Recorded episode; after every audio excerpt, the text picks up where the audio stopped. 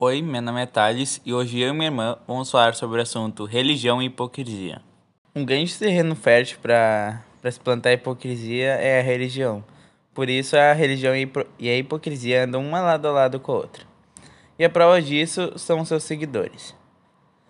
Pessoas que são podres por dentro e têm atitudes totalmente reprováveis pela sociedade, uma igreja e assumem imagem de santos. Isso tem muito a ver com a palavra da religião, ou melhor dizendo, as regras. Em diversas religiões, mulheres, homossexuais, negros são tratados como inferiores ou até mesmo seres do mal. Isso vindo de religiões que pregam a paz.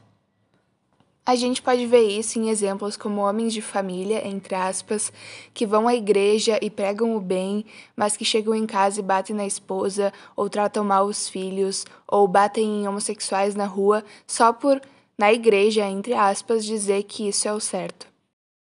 A gente pode perceber a hipocrisia em muitas religiões, em várias igrejas, mas principalmente na Igreja Católica e Evangélica, onde a gente percebe os seguidores maltratando e desrespeitando homossexuais só por ter isso escrito na Bíblia.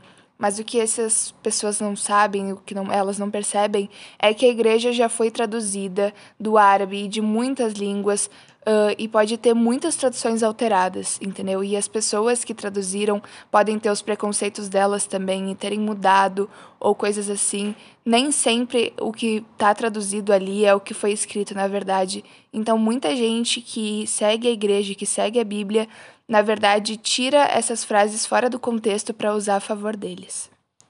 Então, o que minha irmã quer dizer é que a Bíblia foi escrita por homens e ninguém sabe ao certo se Deus realmente existe, o que ele pensa ou quais são os ideais dele. Então, o preconceito da pessoa que escreveu passa a ser a palavra do Deus que ele fala.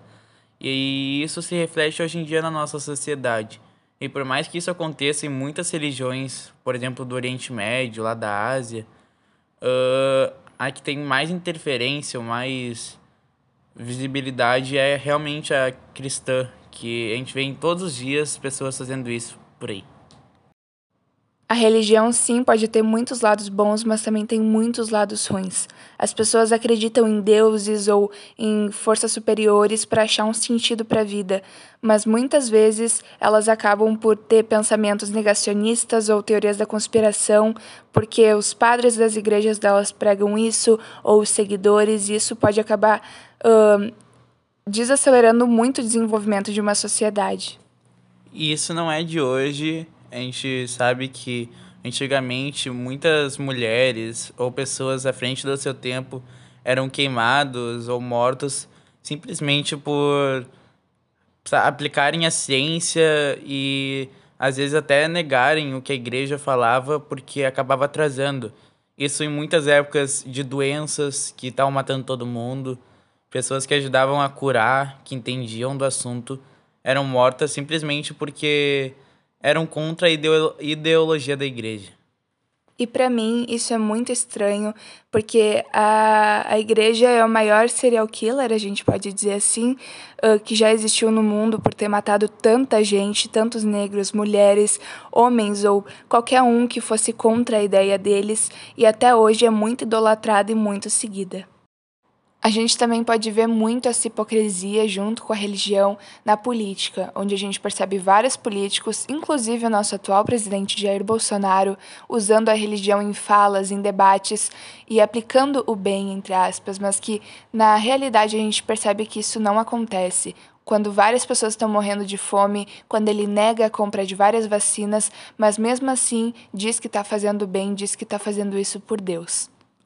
Uma outra coisa que a gente pode perceber é essa corrupção, pode-se dizer assim, nas igrejas, onde padres ou pastores é, cobram dinheiro ou favores para garantir a fé né, dos seus seguidores.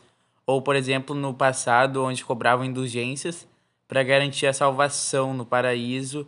E isso acabou se tornando crime com o passar do tempo, mas até hoje pessoas dão favores ou dão dinheiro para a igreja, sendo que todo mundo sabe que esse dinheiro não ajuda eles, não ajuda o povo ou não vai garantir nenhuma salvação para eles. Isso tudo vai para os líderes dessas igrejas ou religiões que pregam isso.